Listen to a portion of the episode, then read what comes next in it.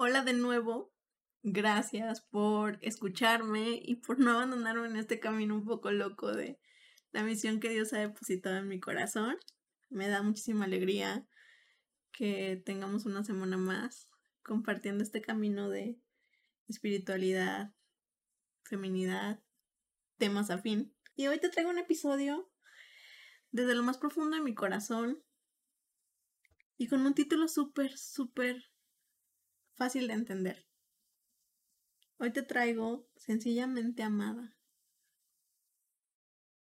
Quiero decirte que saberme amada ha sido una de las tareas más difíciles que he tenido en mi vida. Y parece ser la más fácil y parece ser mm, algo no tan complicado y puede que para otras personas con una historia de vida diferente a la mía, sí sea un poco más sencillo llegar a la conciencia de lo que significa ser amados. Y qué bonito, qué bonito mm, que no sea un tema tan complicado para ti, que no sea un tema tan difícil de digerir para ti.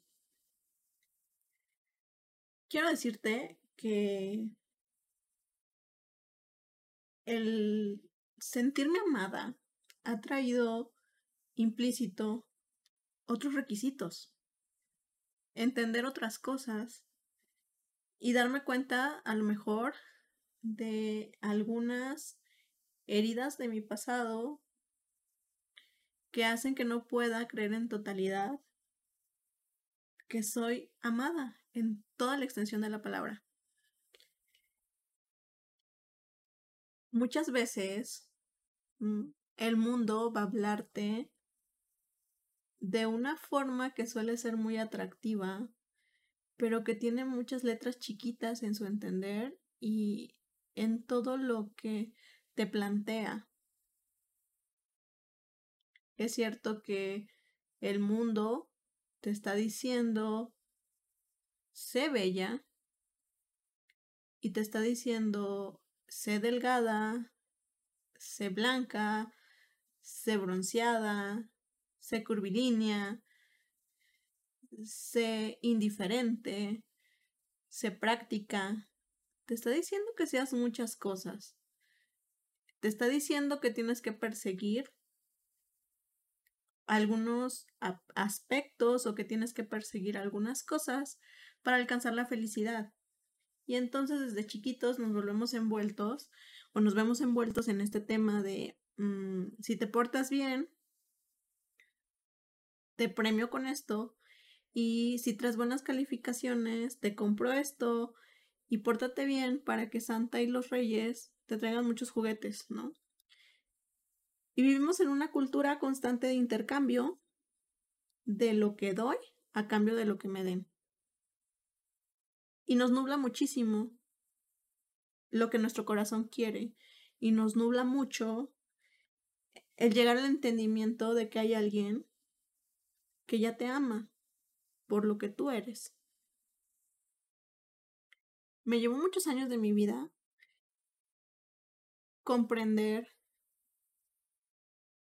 que ya existe una persona amándome en totalidad amando cada aspecto de mi vida, cada herida de mi pasado, cada error que cometo, cada lección que aprendo. Hay una persona que es omnipotente, que es lo máximo en el mundo,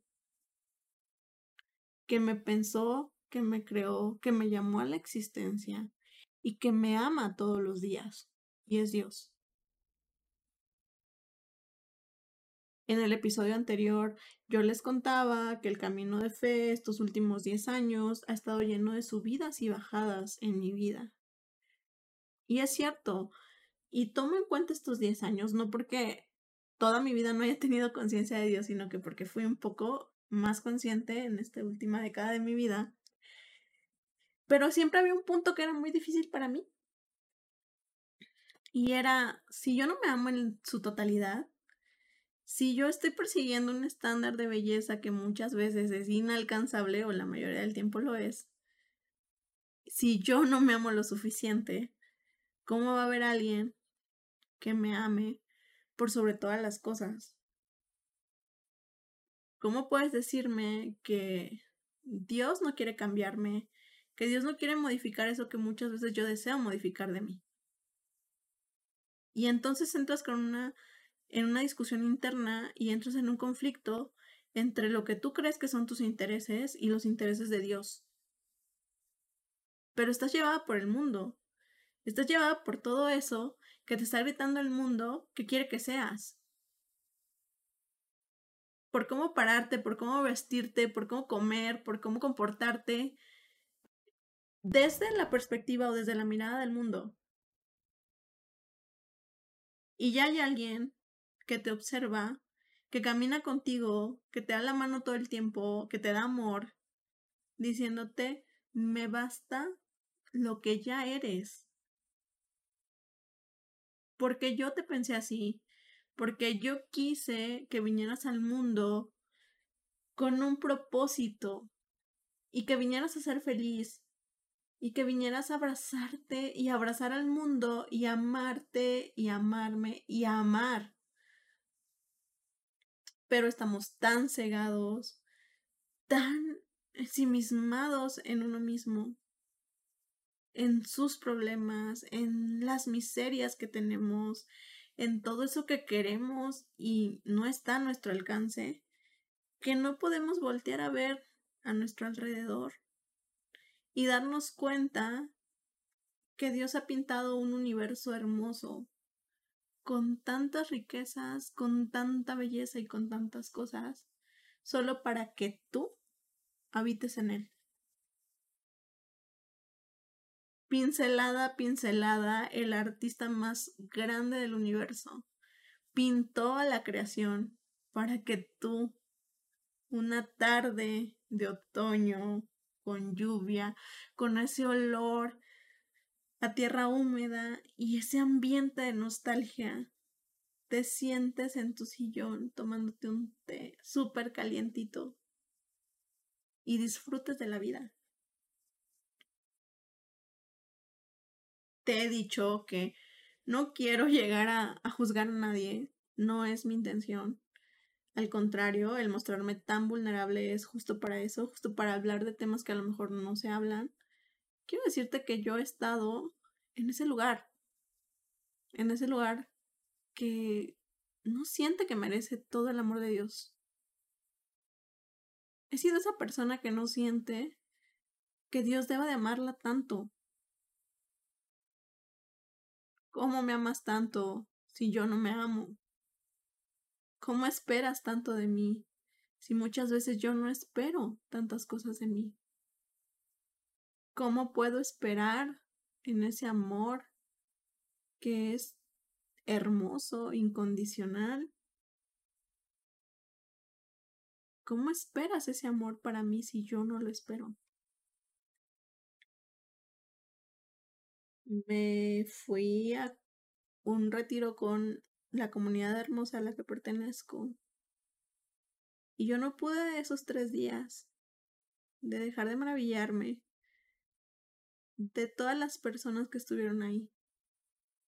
Éramos aprox 50 personas de diferentes ciudades, de diferentes edades, incluso de otros países. Y era súper bonito como todos habíamos sido llamados por el amor. Como todos estábamos ahí con la curiosidad o con el compromiso de amar mejor. De ser personas fáciles de amar. Me movió mucho y he de confesar que después de toda esa adrenalina y de todas esas emociones ese fin de semana, muchas otras cosas se despertaron en mí y vinieron muchas luces, al menos 20, conté 20 luces ese fin de semana. Pero una de las más importantes era eso, o sea, era ver la diversidad de personas, cómo cada una tiene su propia historia, cada una tiene algo que contar, tiene un ambiente familiar diferente, tiene una sed de Dios y una relación con Dios distinta. Y ha sido súper hermoso en esa experiencia ver y experimentar cómo Dios tiene una forma peculiar y particular de amar a cada uno de sus hijos. Cómo teníamos a personas ahí, no sé, viviendo su fe desde que nacieron, otros a, no sé, desde un noviazgo fallido, alguien más desde los 12, alguien cuando se casó. Entonces era súper bonito ver cómo somos seres integrales que en esa comunión de mente, cuerpo y alma estamos llamados a ser lo que Dios quiere que seamos. Y seguirlo y, aceptar esta integración de todos nuestros aspectos o de todas las áreas de nuestra vida para explotar al máximo nuestro potencial, nos da como recompensa un amor infinito, un lugar seguro a donde siempre puedas regresar.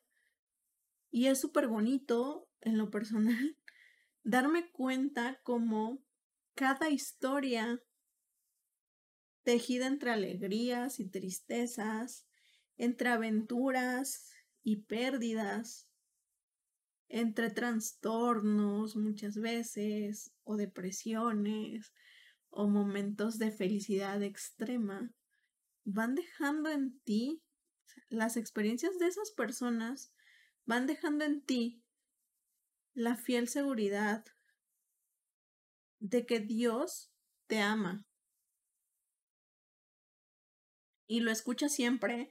Yo me acuerdo de ir a muchos retiros donde el tema es ese, Dios te ama, eres hija del rey, eh, Dios tiene un propósito para ti. Y muchas veces se toma súper superficialmente. Y decimos, ah, sí, Dios me ama, sé que me ama, sé que puedo regarla y no va a dejar de amarme. Pero cuando empiezas a entender que muchas veces le has dado la dirección de tu vida a lo que el mundo espera de ti o a los nos que te da el mundo, en lugar de darle esa dirección a Dios. Tú empiezas a perder la conciencia de ese amor infinito y empiezas a hacerlo finito. Empiezas a limitar el amor que Dios te debe de tener a ti o el amor que Dios te da y no podríamos estar en un error más grande que es limitar a Dios. No puedes limitar a Dios, no puedes decir cuánto Dios te ama o bajo qué estatutos o bajo qué reglas te está amando Dios. Es muy triste voltear a ver a tanta gente dañada por lo que le ha dicho el mundo tanta gente sufriendo en soledad y no soledad de no tener a nadie a su alrededor. Esa soledad que te hace ver todo como en un filtro gris. Y es una soledad del alma. Es muy triste ver cómo nos hemos dejado envolver tanto por cumplir expectativas que ni siquiera son nuestras, que hemos perdido la dirección de nuestra vida. Hemos perdido lo que Dios quiere hablarnos y lo que Dios quiere enseñarnos, pero sobre todo lo que Dios quiere regalarnos. Hay algo que siempre le digo a mis amigos y es que soy una persona súper fácil de sorprender. Y es una de las cosas que más me encantan de mí. Llegar a un lugar nuevo, un plato nuevo en, en tu colección de muestras gastronómicas que te da la vida. Un viaje nuevo, una ciudad nueva, una canción nueva. siempre he tenido esa capacidad de asombrarme de todo y asombrarme una y otra vez del mismo tema. Veo a mis mejores amigos y crecemos y es difícil vernos tan constantemente, pero muchas veces nos llamamos o nos escribimos. Y no pierdo la capacidad de asombrarme de ellos, de asombrarme de todo lo que están haciendo, de asombrarme de la forma en la que se están volviendo adultos igual que yo. Y entonces creo que hemos perdido eso. Nos hemos vuelto tan prácticos, tan merezco todo en la vida, tan todo está al alcance de un clic, que olvidamos lo que es importante. Y damos por sentado muchas cosas. Y no solo lo material o lo superficial, damos por sentado lo emocional. Y entonces limitamos el amor también no solo que nos da Dios, el amor que le damos a otros. Y entonces, alguien que te gusta te manda un mensaje, pero tardas siglos en contestarle para hacértelo interesante, para que sientas tú que tienes el control. Y empezamos a controlar el amor de una forma que no está pegado a lo que Dios quiere o, o, o como Dios espera que amemos. Entonces, se me ha quedado muy, muy grabado la parte de que el amor es libertad y el amor es una decisión. Y entonces, a veces nosotros decidimos mal y decidimos de acuerdo a lo que el mundo nos bombardea o el mundo nos dice qué hacer, ¿no? Y entonces empiezas en ese camino en el que contestarle tres horas después a una persona que te interesa es lo correcto y contestar en el momento o demostrar el interés que tienes está mal. Y empezamos también a canjear cosas y decir, prefiero el tener que el estar. Y para mí es más importante irme a trabajar un día que no me llamaron o que no era tan necesario que yo estuviera, pero que ahí estoy antes de estar en una reunión familiar. Cuando si nos ponemos a pensar en temas ya más densos y en una situación más real, ¿cuánto tiempo más vas a ver a tus papás? ¿Cuánto tiempo más tienes la posibilidad de ir y tomarte un café con tus amigos? ¿Cuánto tiempo más tienes para regalarte a ti? Para tomarte un día y un break y decir, quiero ver una película o quiero prepararme algo súper rico de comer y leer un libro y consentirme y a lo mejor eh, hacer un día de spa en mi cuarto. ¿Cuántas veces lo hacemos? ¿Cuántas oportunidades de esas nos damos en la vida? Creemos que la gente va a estar para ti todo el tiempo. Y las relaciones tienen que cultivarse las amistades y el amor y la familia son semillitas en tu vida y en tu corazón que necesitan y que son como una plantita que necesitan agua y necesitan tierra abonada y necesitan composta y necesitan luz, rayitos de sol, viento, lluvia. ¿Qué tanto das por sentado tus relaciones? ¿Qué tanto en el afán de construir algo superficial, pierdes de vista lo trascendental.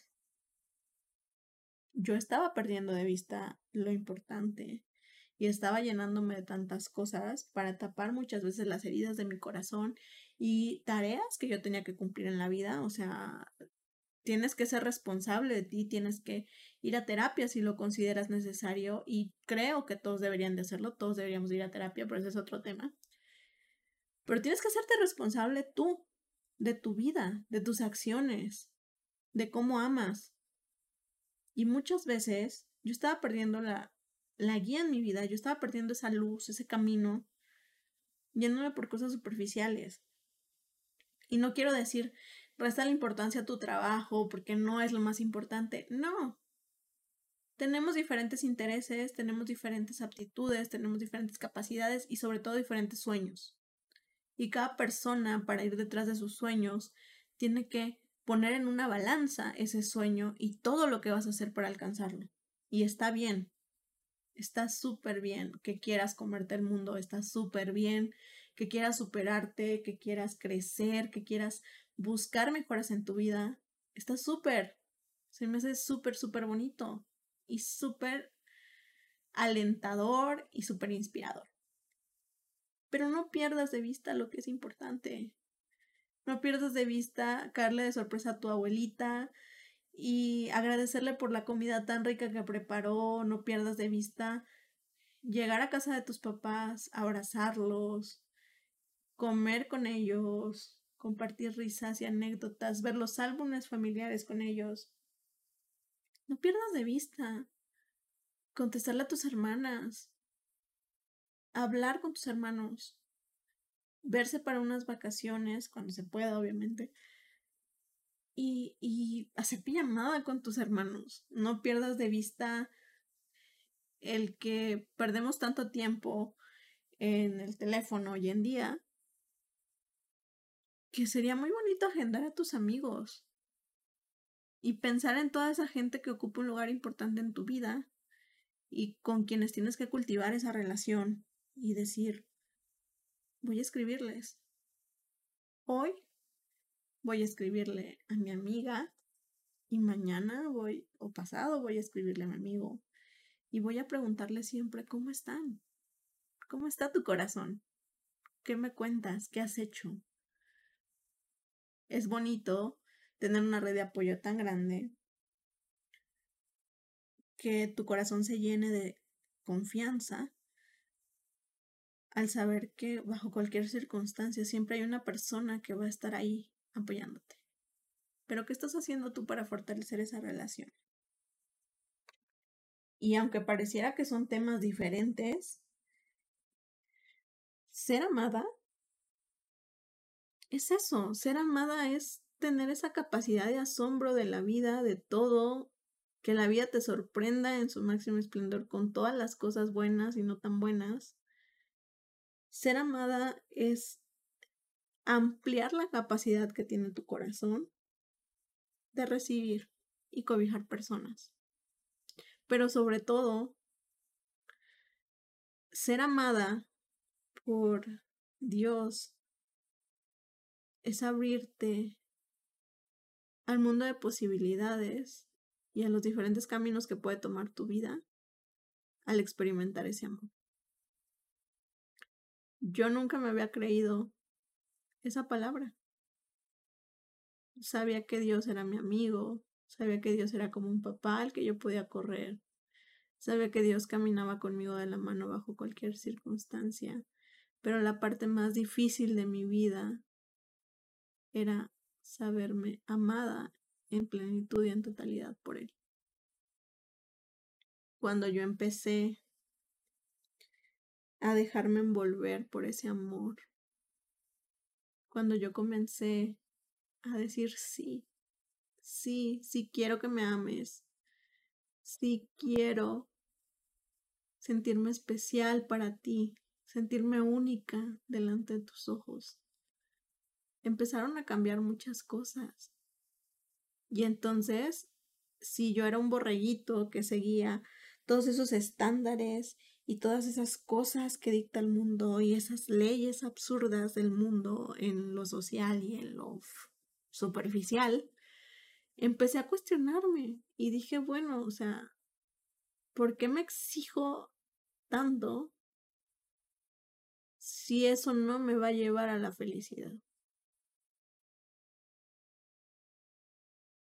por qué quiero tanto alcanzar un número específico en la báscula para ser feliz, si yo ya puedo ser feliz en la vida, si yo puedo estar disfrutando de ese amor que me da Dios sin pedirme nada a cambio. ¿Por qué estoy tratando de buscar en otro lado esa aceptación y esa valoración que tengo justo enfrente de mí. Y que es muchísimo más valiosa porque viene de un lugar que no tiene nada que ver con ponerte una tablita o una grafiquita de cuánto tienes o de cuántas cosas tienes para que valgas. Viene de un lugar y de una persona que pasó por este mundo y que es un Dios que nos ama, que ve más allá de lo superficial, que ve tu corazón. Muchas veces dice, no ames o ama con medida o dosifica tu amor, porque creo que nos volvemos egoístas también en el amor.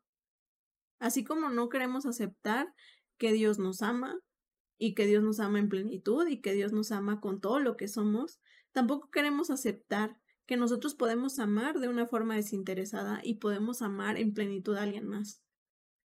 Entonces, empezamos a dosificar cuánto amor, cuánto interés, cuánta atención te pongo, cuánto hago por ti, cuánto no hago por ti. Y perdemos nuestra capacidad de amar. Siempre lo he dicho y se lo he dicho a mi psicóloga muchas veces, mi corazón es como una casa con muchas habitaciones en ella.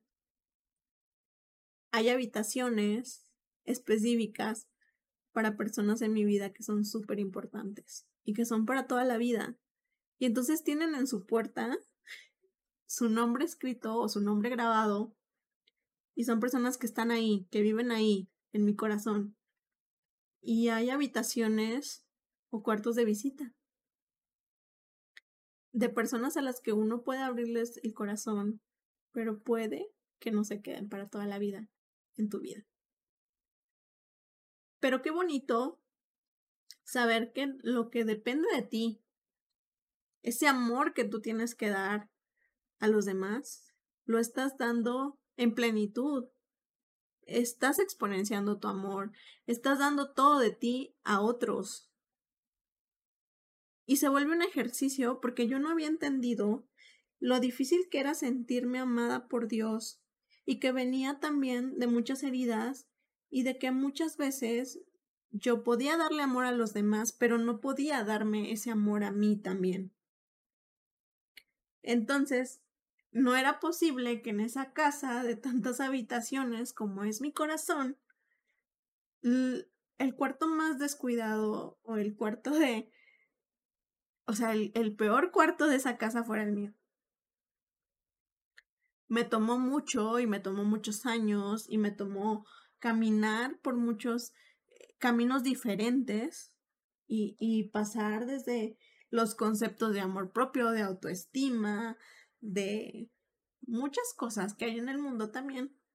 Me costó mucho llegar a esa verdadera respuesta. Y entonces, cuando alguien me dijo, nada es imposible para Dios, yo comprendí que así es la persona que más trabajo tiene para amarse a sí mismo, o a la que más le cuesta aceptarse, o a la que más le cuesta verse en el espejo, o ver lo que ella es, o lo que él es. Nada es imposible para Dios. Dios quiere que te veas con los ojos que Él te ve, que te ames de la forma en la que Él te ama. Y obviamente Dios tiene un amor infinito que nosotros no podemos aspirar a alcanzar o igualar. Pero Dios te está diciendo, ámate como yo te amo. Mírate como yo te miro y entrégate a los demás, como yo me entregué a todos, sin reservas, sin limitantes y sobre todo quiere que nosotros lleguemos a conceptualizar en nosotros mismos lo que significa ser amados por Él. Amor y te amo no son palabras superficiales. Son palabras que vienen del fondo del corazón. Dios te dice todo el tiempo, te amo, por el simple hecho de lo que ya eres. Qué bonito cuando yo pude abrir los ojos a esta realidad y a esta verdad. Y me pude sentir sencillamente amada. Pero sobre todo, sencillamente amada por Dios. Les agradezco mucho que hayan escuchado este episodio. Créanme que pues al ser los primeros todavía estoy como en esa etapa de no saber si parafraseo mucho, si divago muchísimo, si me voy por ahí de un tema a otro sin tener como una coherencia. Y me gustaría mucho que me hicieran una retroalimentación y me dijeran, por aquí sí, por aquí no, esto está bien, esto no está tan bien. Y voy a escuchar a todos y pues les dejo mis redes sociales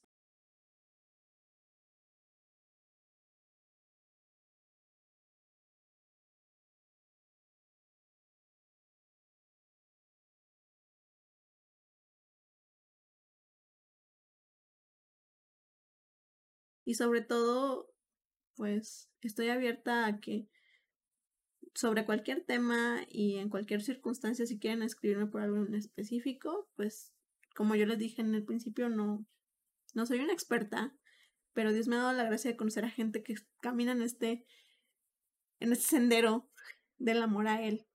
Y que probablemente si yo no puedo darles una respuesta, habrá alguien que puede ayudarlos de una forma más específica y si está en mis manos poder contactarlos con alguien así, créanme que estaré sumamente agradecida y honrada de poder hacerlo. Espero que este episodio les haya ayudado y me gustaría que se tomaran un, un ratito de su tiempo para cuestionarse qué tan amados se sienten por Dios, qué tanto le están permitiendo a Él amarlos al extremo. ¿Qué tanto le permiten a Dios ser el dueño de su vida? Y sobre todo, que recuerden que no somos responsables del amor que alguien nos da, pero sí somos responsables del amor que nosotros damos. Muchas gracias. Cuídense mucho y nos escuchamos la próxima semana. Adiós.